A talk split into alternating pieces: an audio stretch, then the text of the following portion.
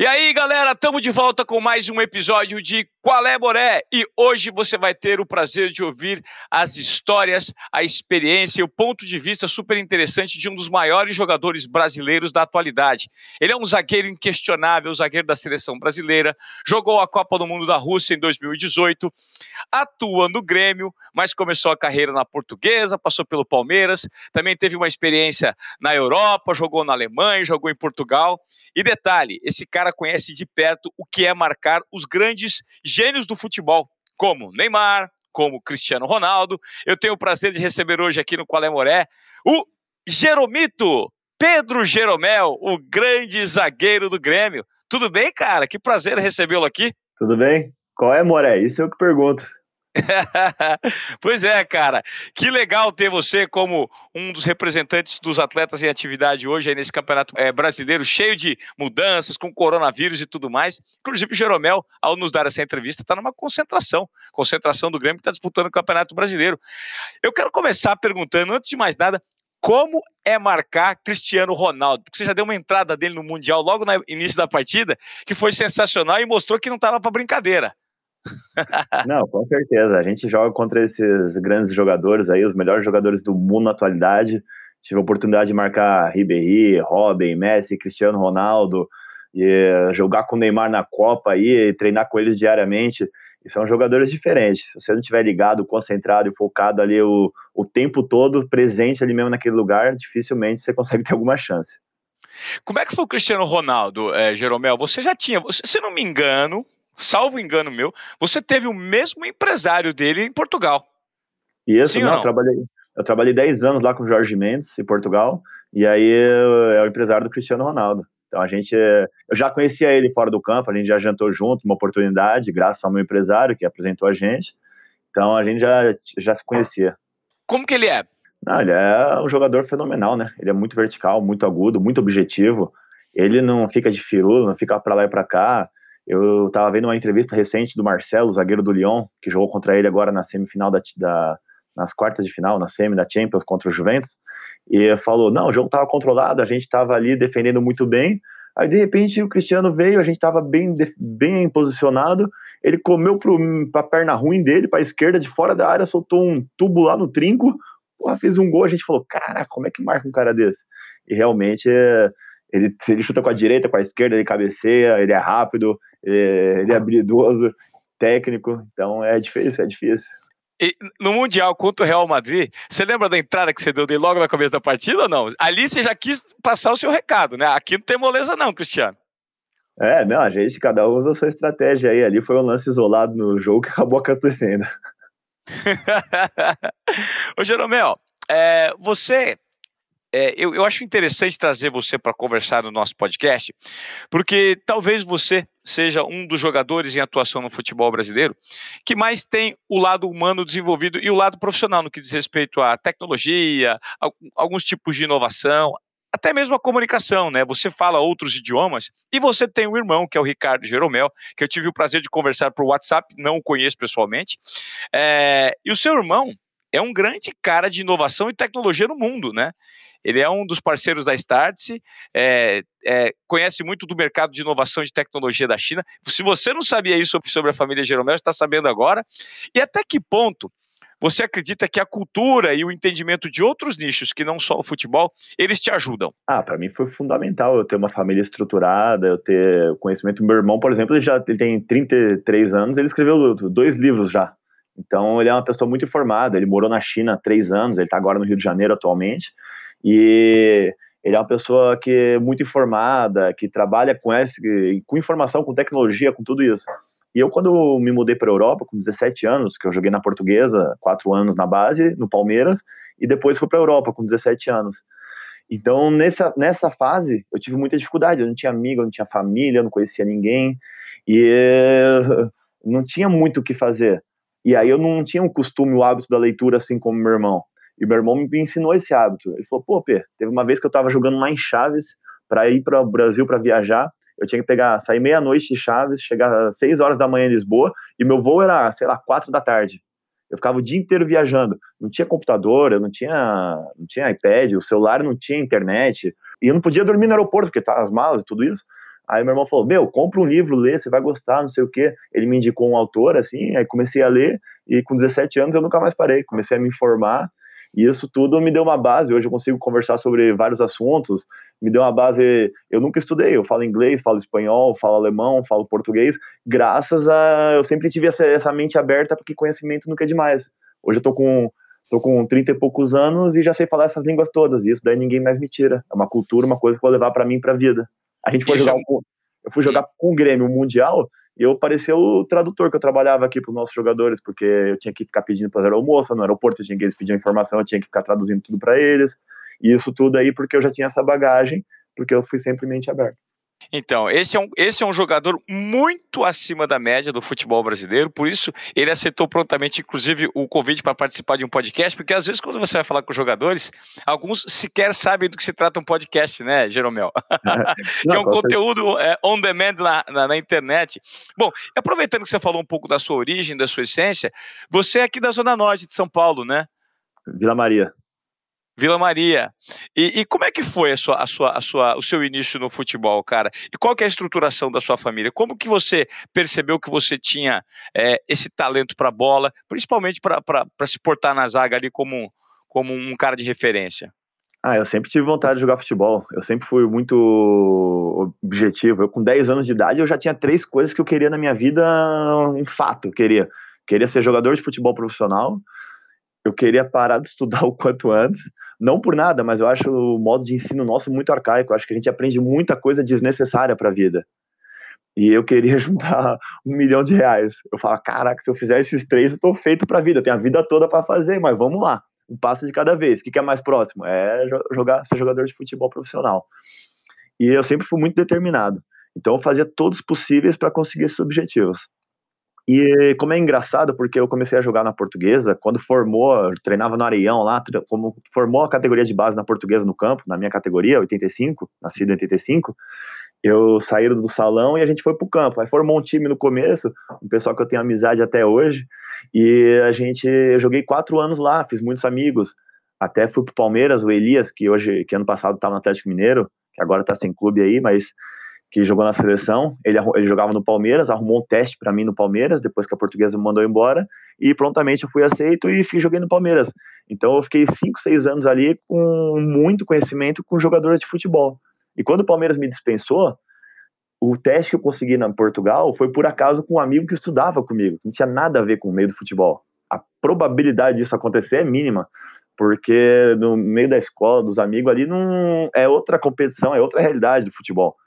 E aí esse meu amigo casou uma prima dele, veio um português que trabalhava na parte de finanças do clube, me fez a proposta, falou assim, falou pro meu amigo, vai lá jogar é, futebol em Portugal, arruma um teste para você. E meu amigo, né, malandro, falou assim, não, até vou, mas eu posso levar um amigo? Pô, não vou lá sozinho.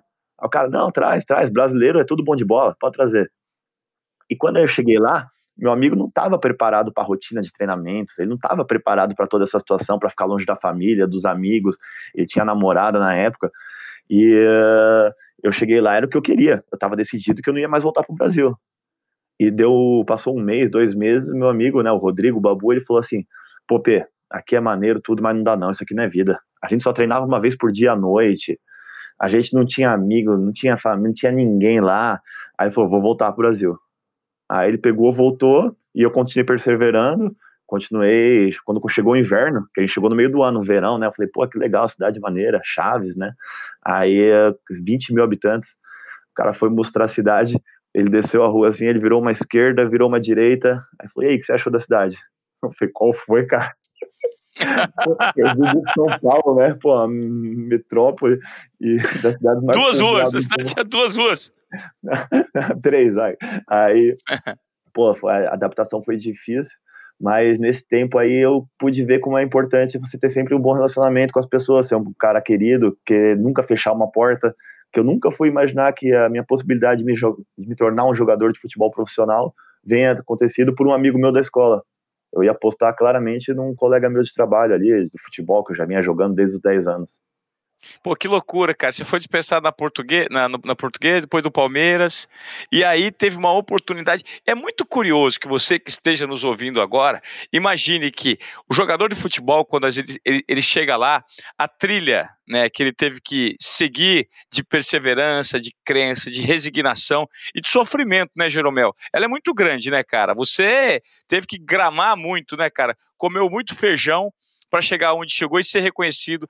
Inclusive, você é um, um, daqueles jogadores que explodiu um pouco mais tarde, porque você, se não me engano, sua primeira convocação foi com 30 anos. Foi por aí, foi em 2016. Foi por aí. Né? Você está com 35 hoje?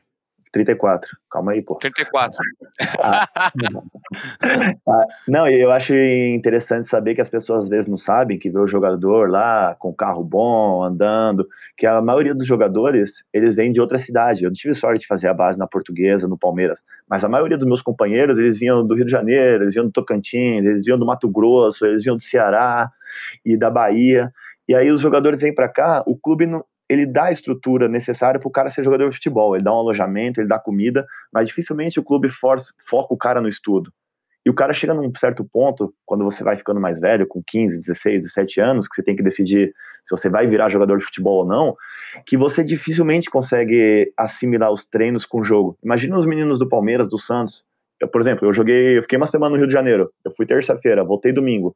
Aí passei a segunda em casa. Hoje é terça-feira. Eu já tô aqui em Caxias para jogar amanhã como que eu vou estudar, não nessa atual momento nosso aí de pandemia, mas no momento normal, como que eu vou para uma aula se eu, eu não tenho, tenho que decidir, ou eu estudo, ou eu viro jogador de futebol, porque o gargalo é muito apertado, o funil quando chega ali para virar profissional é muito difícil, e se você, eu, por exemplo, larguei o estudo depois que eu terminei o colegial, porque meu pai falou assim, ó, você não tá nem estudando e nem jogando futebol, você não tá fazendo nenhuma coisa nem outra, eu queria estudar e treinar, aí eu treinava no Palmeiras, pegava dois ônibus para ir treinar, dois ônibus para voltar, pegava o metrô ia direto para a escola à noite, saía de casa às seis horas da manhã, chegava às onze e meia da noite.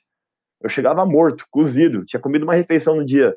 Aí não tinha como, eu não, tava, eu não tinha força para treinar e não tinha energia para estudar. Então eu acabava não fazendo nenhuma coisa nem outra.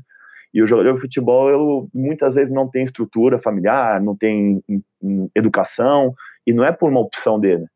Porque se ele está ali, é porque ele teve que abdicar de muitas outras coisas é o sistema, né? E, e, até por isso, talvez esse comportamento que você explicou, que você viveu na prática, ele, ele explique, Jeromel, porque muitos dos meninos que perseveram é, e que dão certo no futebol, né, que é uma loteria, você sabe muito bem disso, eles só têm o futebol a se apegar ou é aquilo ou é nada, ou é uma pobreza extrema, ou é ser, é, de repente, aí um autônomo, um entregador de, de, de, de comida, um, um, autônomo de moto, um balconista de uma padaria. Nada contra esse, nessas as profissões, eu não estou aqui para julgar nada, mas é a falta de oportunidade que existe para quem não tem o estudo. Então, se você abdicou do estudo para tentar uma carreira do futebol e ela não deu certo, você provavelmente vai viver num subemprego, porque ou é tudo ou é nada. E isso é o que faz com que muita gente que vem de uma estrutura um pouco mais forte do ponto de vista de educação, não não largue tudo por conta do futebol, porque é uma loteria, é um risco muito grande, né? Então, mas é uma situação complicada. Você tá ali à beira do seu sonho de ser jogador de futebol. Tu quer fazer? Eu tenho uma série de amigos. Meus amigos jogou comigo na base, são mais de 100 jogadores que eu passei. Teve três ou quatro que viraram jogador de futebol profissional. Então, são muito poucos. E os outros 96, eles muitas vezes se dedicam ao futebol, porque é uma possibilidade de dar uma melhor vida para a família, é uma possibilidade deles serem famosos, deles serem reconhecidos, deles ganhar um dinheiro que eles nunca imaginaram ganhar na vida, e aí eles dão a vida para conseguir isso. E com 22, 23 anos, 24 anos, eu tenho amigos que viram que não davam, que vão passando para a Série B, Série C, Série D, que vai para a quinta divisão, que joga só o campeonato estadual, aí joga 4, 5 meses no ano, o resto do ano não tem emprego, e tem que sustentar a família, e muda para uma cidade, muda para outra, como que faz com filho, com escola, e aí chega numa situação que o cara com 25 anos, o cara olha para trás, não tem estudo, porque ele abdicou para ser jogador, e não deu certo na vida futebolística. E aí com 25 anos ele vai competir com o mercado de trabalho cada vez mais competitivo, onde os outros que não tentaram jogar futebol já têm uma especialização, já tem tudo um trabalho, já tem um emprego, já tem um cargo. Então é complicado, é complicado. Ô Jeromel, o que você acredita que seja hoje o grande diferencial para essa transição? Vamos supor que o indivíduo optou pela carreira de jogador de futebol e abriu mão dos estudos. O que, que faz com que, na transição do juvenil para o profissional, ele de fato se encaixe? É uma mudança ali mental, é uma chavinha do, do, do, física. O que você acredita que acontece? Porque a gente nota que muitos talentos da base, eles não conseguem entregar o mesmo no profissional. A gente está cheio de exemplos é, como esse. E, de fato, parece que existe uma transformação ali. O que, que você, ao que você acredita essa transformação? O que, que o cara tem que ter que é o diferencial? Ah, Ivan, acho que é uma série de fatores. Não dá para pôr só uma coisa assim, uma fórmula mágica. Eu acho que tem que estar no lugar certo, na hora certa, tem que estar querendo muito, tem que estar competitivo, tem que torcer para a direção estar tá apostando nos jovens. Não adianta a direção estar tá contratando. Você vê o Coman aí, que foi campeão da Liga dos Campeões agora. Não tem como ele chegar no Paris Saint-Germain e jogar se os caras contratam os melhores do mundo com o dinheiro que eles têm. O cara aí o cara vai lá no Bayern e mete o gol no, no ex é complicado, não tem como também, não tem uma fórmula certa, mas eu vejo aqui, por exemplo, no Grêmio, sobe muito menino, muito capaz, muito competente, muito bom de bola, mas que às vezes não tem a cabeça boa, sobe outro mais ou menos, com muita vontade, com a cabeça boa, que não tem a qualidade daquele, porque a maioria dos jogadores, hoje em dia, dos meninos, isso vai para os mais novos, os que têm mais qualidade, eles acham que só com a qualidade chega, então eles não competem, eles não têm aquela vontade, aquele querer, aquela... O cara que tem, quer sempre evoluir, é o cebolinha da vida, um cara que está sempre bem fisicamente, rápido e habilidoso, aí tá onde tá, foi vendido para Europa, campeão com o Brasil, tudo isso, mas é muito difícil, porque os mais técnicos normalmente acham que a técnica chega, e, e cada vez o futebol está mais competitivo, tem mais nível físico, o pessoal está estudando mais, sabe o que é melhor, antigamente, há 20, 30 anos atrás, o pessoal corria 5 km, hoje o pessoal está correndo 10, 11 por jogo, então, o futebol mudou bastante, evoluiu bastante, e se você não tiver no seu top fisicamente, você não consegue jogar. Então, não adianta você ter muita qualidade. Antigamente, a qualidade, a técnica prevalecia sobre a força física. E hoje em dia, eu acho que está um balanço aí. Se você for forte e, e técnico, ótimo. Se tiver resistência e físico bom, agora, se você tiver só a técnica, você já não chega. Antigamente, chegava. Então, acho que o pessoal tem que virar chave aí, mudar, ver que eles têm que estar preparados, tem que estar no nível físico no melhor possível, e aí, com certeza, a técnica vai fazer a diferença. É, ô Jeromel, eu não lembro onde eu vi, mas eh, parece que uma vez você comentou que, que a principal diferença né, do, do nosso futebol para o futebol europeu é que aqui é, o, o, muitos dos jogadores que são os, os, os, protagonistas dos times, eles não acompanham muito a parte, a parte tática do jogo, sem a bola, né? E lá os jogadores na Europa, eles são muito mais dedicados né, nessa parte, se sentem mais inteirados em cumprir as funções táticas sem a bola. E a pergunta que eu te faço é: você acha que isso tem muito a ver também com o nível intelectual e de orientação que o jogador deixa de ter aqui. Porque o cara aqui, cara, vem de uma base, como a gente mesmo citou, muito simples, muito humilde. E lá a história é diferente, a educação é um pouco mais séria, eles sabem separar uma coisa de outra. Você acha que esse poder intelectual, inclusive, do ponto de vista de estudo mesmo, ele dificulta para o jogador brasileiro? Não, acho que não. Acho que, é acho que são duas coisas diferentes: a inteligência, a educação e a inteligência do jogo. Tá. Tem, tem cara que não sabe fazer uma conta de matemática, mas chega no jogo, ele é um fenômeno da inteligência de espaço. O cara sabe onde ele tá, onde ele não tá, a distância dali, a bola saiu do pé do cara, ele sabe onde ela vai cair e tudo isso. Então são coisas diferentes, tipos de inteligência diferentes. Então acho que isso daqui a pouco pode culturalmente fazer uma diferença ou não. Mas eu acho que o Brasil, eu converso bastante com o Kahneman, que é o argentino que joga do meu lado, e ele fala: quando o brasileiro tiver o, o argentino, a gente briga, a gente corre, a gente compete com o brasileiro, porque a gente sabe que se depender da nossa técnica e qualidade, vocês são superiores. Então a gente, a gente ganhou uma Libertadores porque ele passou esse discurso pra gente no vestiário e ele falava incessantemente: se a gente aqui no Grêmio correr e competir de igual para igual com os argentinos, a nossa diferença técnica vai fazer a diferença. Vamos correr, vamos brigar e depois a, a qualidade vai fazer a diferença. Agora, os caras sabem que eles têm menos técnica, então eles tentam compensar de algum outro jeito. É, você falou de um ponto super interessante que eu quero trazer esse assunto então um pouco mais de forma um pouco mais aprofundada. A gente nota e talvez você seja uh, você concorde comigo uh, que o brasileiro o brasileiro por si só no planeta para o futebol ele é, ele é o mais técnico. Você concorda ou não? Concordo. Tá. Então, o que acontece se nós temos, entre aspas, mais talento com a bola no pé, é, nós somos mais técnicos, nós sabemos improvisar mais. O que acontece no mundo de hoje com o futebol brasileiro? Eu te faço essa pergunta porque a gente tem notado que o futebol é cada vez mais tático, ele é cada vez mais de posicionamento sem bola, jogo sem bola e de entendimento táticas que o, treina, que o treinador quer colocar em prática. E muitas vezes, eu já notei isso, porque pô, fui repórter de beira de campo muitas vezes e conheço um pouco de, de tática de futebol, que alguns jogadores, eles não assimilam esse tipo de, de conceito passado pelo treinador. Mas não assimilam, eu vou te dizer mais, às vezes não é por poder intelectual, não. É por achar que isso é pouco importante. Você concorda comigo?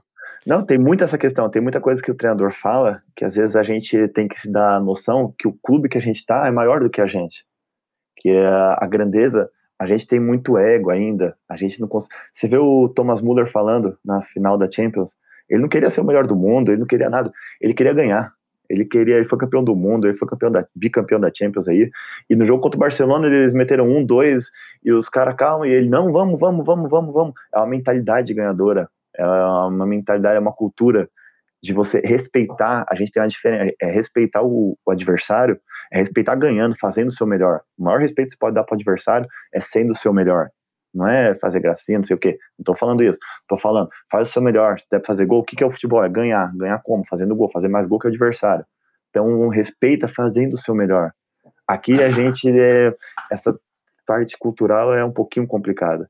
A gente tem um exemplo do, super complicado. Então, você acredita que nesse aspecto, é, o jogador brasileiro como um todo, tá? Eu estou falando do jogador brasileiro como um todo, ele deveria, de repente, passar por um, uma mudança de mindset que para muita gente vai essa, essa, palavra até parece um bicho de sete cabeças.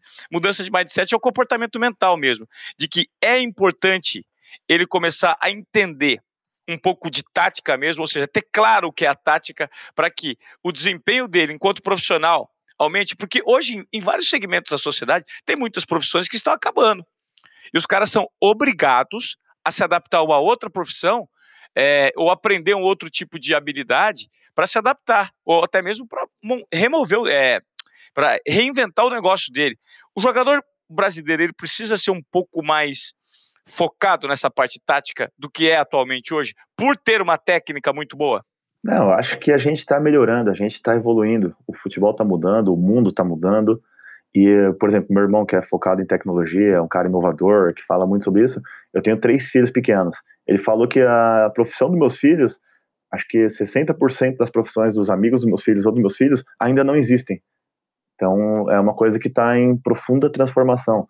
E o futebol, assim como isso, vem mudando. As pessoas corriam um pouco, hoje correm muito, e a tática, aí você vê que muda, estão mudando algumas regras. Hoje o, o, defensor pode pegar a bola dentro da área, antigamente não podia. Para sair a bola ali, tem que dar um toque, tem o VAR, tem uma série de mudanças que vão acontecendo que vai influenciar diretamente de como o entendimento de uma partida. Então, a gente está em constante mudança eu, a gente vai chegar lá. Eu acho que a gente vai voltar a ser o futebol mais grandioso do mundo ainda. Eu tinha certeza na última Copa que a gente ia ganhar, no vestiário lá. A, a preparação toda, o grupo todo, todos a maioria do grupo era 23 jogadores. Eu acho que uns 20 tinham sido campeão nesse ano do, do país. Então era um grupo campeão, um grupo querendo, todo mundo com muita vontade, com muita tesão de ser campeão, de representar porque não tem orgulho maior para nós jogadores de futebol do que representar o nosso país, o Brasil, numa Copa do Mundo. E fazia anos que o Brasil não era campeão e a gente estava com muita vontade, com grupo coeso, com time bem montado, muito bem treinado. Só que aí a gente pegou a Bélgica, um time bem treinado e com bons jogadores também. E aí, num, num escanteio é, defensivo, a gente toma um gol, e no escanteio ofensivo, no contra-ataque, a gente toma outro gol. E aí, praticamente, os caras puseram cinco zagueiros, tiravam um atacante punha outro zagueiro, ficaram minando o jogo, a gente perde um gol, faz 2 a 1 um, perde outro gol, a bola não entra e estamos eliminados. Então, mas eu tenho certeza que a gente está evoluindo muito taticamente, eu estou vivenciando isso diariamente. Tenho certeza que a gente está evoluindo, que os jogadores já estão entendendo mais, porque o acesso à informação todo mundo tem hoje em dia. Ó, oh, mas eu preciso te, eu, então eu vou, eu vou te contra-argumentar nisso, porque você é um cara super inteligente e eu quero que você faça esse comparativo então. Por que que quando a gente pega um campeonato, tá, eu, eu já vou logo chutar lá em cima, vou pegar, vou pegar, não vou nem pegar time, eu vou pegar a Premier League. O que que acontece quando a gente pega para assistir um jogo da Premier League? E o que acontece, a sensação que eu tenho é que quando eu assisto um jogo, uma partida do Campeonato Brasileiro, comparado com o um jogo da Premier League, eu tô vendo categorias diferentes É igual quando você ia no clube e jogava uma categoria do dente de leite, a categoria do fraldinha. Eu noto que o jogo é muito mais lento, o entendimento. Tem muito pouca movimentação comparado à movimentação de lá, Jeromel. Por que, que isso ainda existe? Ah, eu acho que é uma série de fatores também. Eu bato nessa tecla porque o que eu sinto muita diferença daqui é o nível dos campos. A gente vai jogar em Caxias amanhã. E o campo é aquela grama jardim, grama antiga, uma grama alta, a bola não corre. Bola... Você vai jogar na Europa, eu joguei 10 anos lá. As gramas são todas simétricas, são todas, é, por mais que o gramado não esteja nas melhores condições, porque não é sempre no inverno na Alemanha, neva e não tem condição, é difícil. Na Inglaterra também, você vê o gramado às vezes complicado, mas a grama é, é pequena, então a bola fica mais rápida. Eles sempre molham muito o gramado para dar mais velocidade para o jogo e aqui é o contrário. Aqui as gramas muitas vezes ficam mais secas, então prende a bola, pra você dar um passo, pra você dominar, pra... demora mais, porque fica mais devagar, fica mais cansativo, porque você corre, você que faz esporte, você corre numa grama como se fosse uma areia fofa, e corre numa areia perto da água ali, onde é mais durinha, você consegue correr muito mais tempo na parte mais, mais fina. Isso tudo influencia diretamente no qualidade do jogo. Você vê muitas vezes muitos treinadores, muitos jogadores reclamando do campo, isso, porque não é que é uma desculpa, ganhar ou perder faz parte, mas influencia na qualidade do jogo. E tem influencia. Outras... Mas você não acha que, do ponto de vista tático, lá eles estão muito mais preparados para assimilar os pensamentos do treinador do que aqui? Não, provavelmente. E eu acho também que o, eles têm ideias claras, eles assumiram que eles eram. Uh, eles tiveram que evoluir de algum jeito para ganhar uma Copa do Mundo dado que o Brasil tinha cinco, o segundo tinha três, duas, aí eles evoluíram. Eu vi uma entrevista na Alemanha, eu li, eu estava aqui no Brasil já, eu vi acho que na antiga Placar, na revista, ele, ah. na, na revista mesmo, na, no papel, logo que eu cheguei no Grêmio, eu estava concentrando, acho que com o Zé Roberto, e saiu uma entrevista em 2000, falando que em 2002 a Alemanha fez uma Copa do Mundo mais ou menos. Aí hum. eles não gostaram do jeito que o país jogou a Copa, que a seleção jogou a Copa. Eles chegaram na semifinal, acho, mas não gostaram do jeito que eles jogaram a Copa. Que era só bicão pro alto e tinha um cara alto que segurava a bola, era só brigado. Aquilo não era futebol no entendimento deles. E a Alemanha tem uma questão histórica pela Segunda Guerra Mundial, que eles tentam sempre trazer a nação junta, porque eles não podem falar sobre racismo, eles têm isso dentro deles, os alemães. Então o governo viu no futebol um meio de unir a nação. Então, o que, que ele fez? Ele investiu na categoria de base. Ele pegou bilhões de euros, ele criou campos, deu estrutura para a base de várias equipes que não tinham, e ele contratou treinadores é, espanhóis, portugueses, que tinham a tática bastante evoluída, ou até uns sul-americanos, argentinos e brasileiros, para treinar os meninos. Isso aí estamos falando de 2002. O governo investiu porque o governo viu como um meio, isso como é a organização alemã, como o governo viu um meio de de trazer o povo junto. Que em 2000, ah, eles fizeram isso também porque em 2006 a Copa do Mundo seria sediada na Alemanha. Deu que a Alemanha, depois de 10 anos, eles tinham. Eles foram em 2012 campeões da Champions. E na final da Champions, acho que tinha dos dois times, foi Bayern contra Dortmund, uma final, e tinham 18 meninos formados nesses campos, nessa final de Champions. Posteriormente, eles foram campeão da, da Copa do Mundo, com essa mesma base, então é um nível de organização que culturalmente, você estava me perguntando sobre os jogadores, eu estava num restaurante, aí foi uma amiga da minha esposa comer e o restaurante era vegetariano. Aí a gente tá falando de 2008, sei lá. Aí a, a menina comeu e falou: Nossa, restaurante vegetariano, que coisa maravilhosa.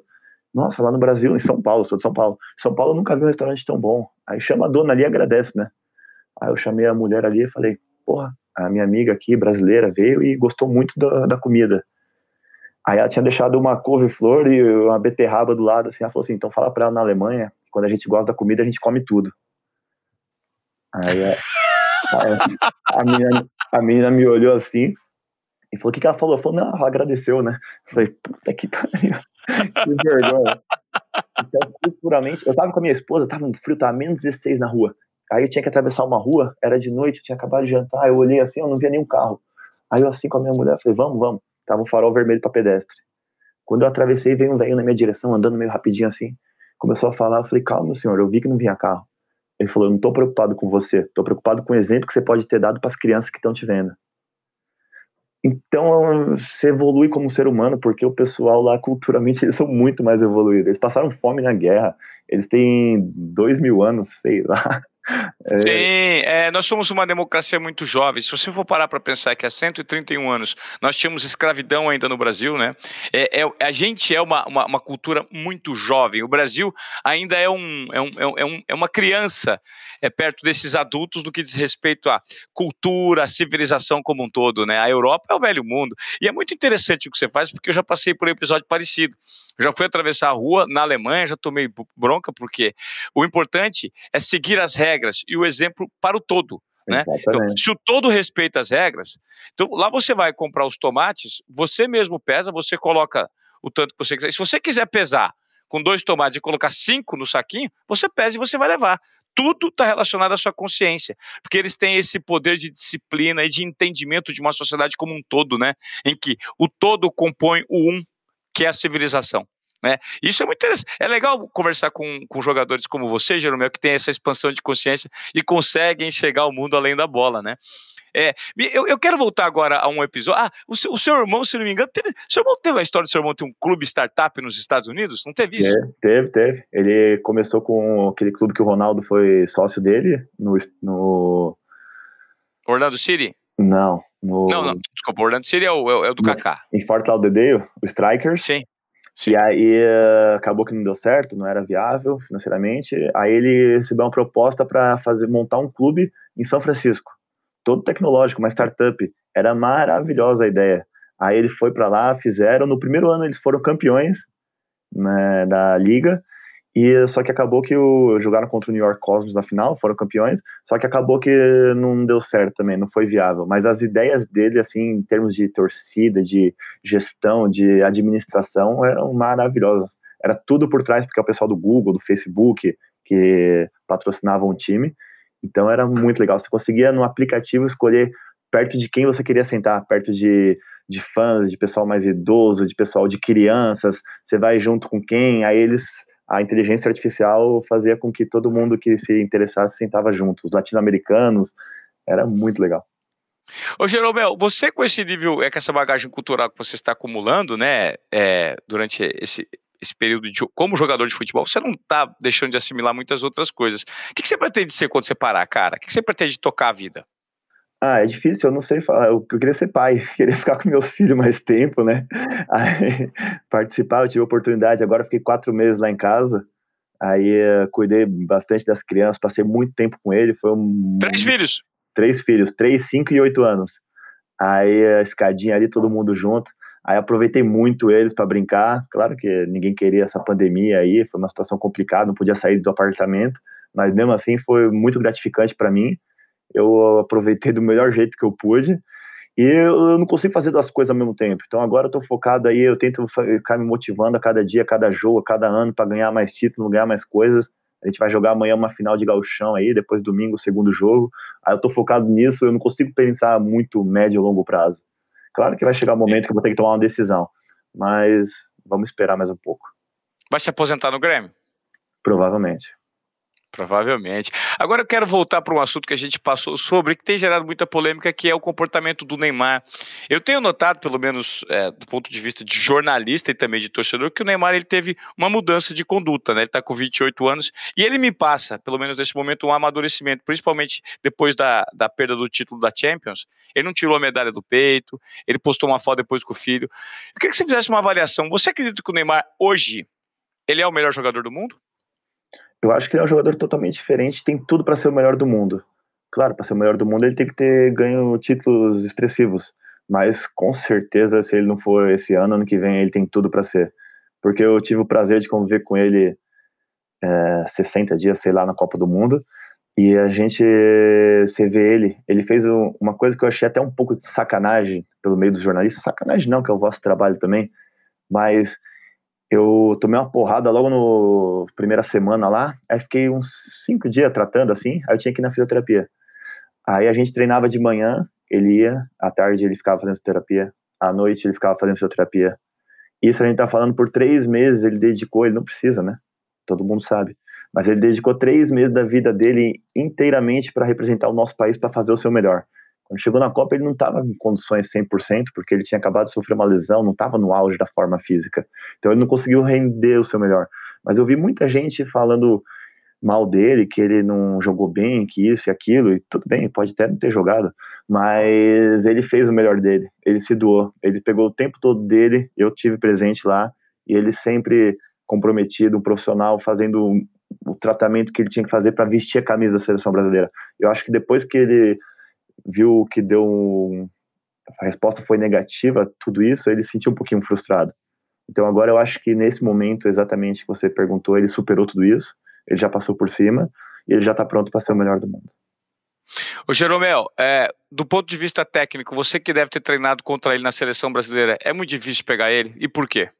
Ah, ele pensa muito rápido, ele muda muito de direção, ele tem muito recurso. Ele pode ir para a direita, pode ir para a esquerda, pode ir para o meio, pode dar o tapa no fundo. Ele é rápido e ele é muito inteligente.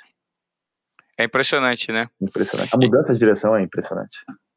É, é, impressionante. Cara, olha, eu vou te dizer que eu poderia continuar conversando com você por pelo menos duas horas, porque você é um cara tão inteligente, tão bacana, mas nós temos compromissos aqui, você tem seus compromissos aí. Eu queria te agradecer por essa participação aqui no Qual é Moré e já deixar de repente pré-agendado uma outra coisa com perguntas das pessoas, porque você é um cara tão bacana e desenvolve tão bem a comunicação que foi um prazer conversar com você. A produção desse podcast hoje ficou a cargo do craque que trabalha comigo, o Marcelinho, Marcelo Soares Filho, que me ajudou nessa pauta aí, ajudou a montar os caminhos para a gente chegar, e também do Lucas Costa. Cara, obrigado, Jeromel. Que legal Valeu. conversar com você e que interessante saber que você tem esse outro posicionamento. Eu queria que, para a gente terminasse, você deixasse uma mensagem para o jogador de futebol é, que, de repente, você poderia aí estimulá-lo a, assimilar conhecimentos, leitura, durante esse período de jogador, porque conhecimento, como você mesmo disse, nunca é demais, né? Exatamente. O que eu puder falar, eu vou falar para os jovens, né, que estão começando, que eu acho que tem muita progressão ainda e muito tempo para aprender as coisas. Faça o seu melhor sempre, não acredita naquilo que os outros falam, confia em você, se doe, se entrega e o impossível não existe. Legal, é isso mesmo. Jeromel, obrigado pela sua participação aqui no Qual é Moré. Foi um prazer. Grande abraço, boa sorte e mais sucesso. Valeu, Moré. Um abraço.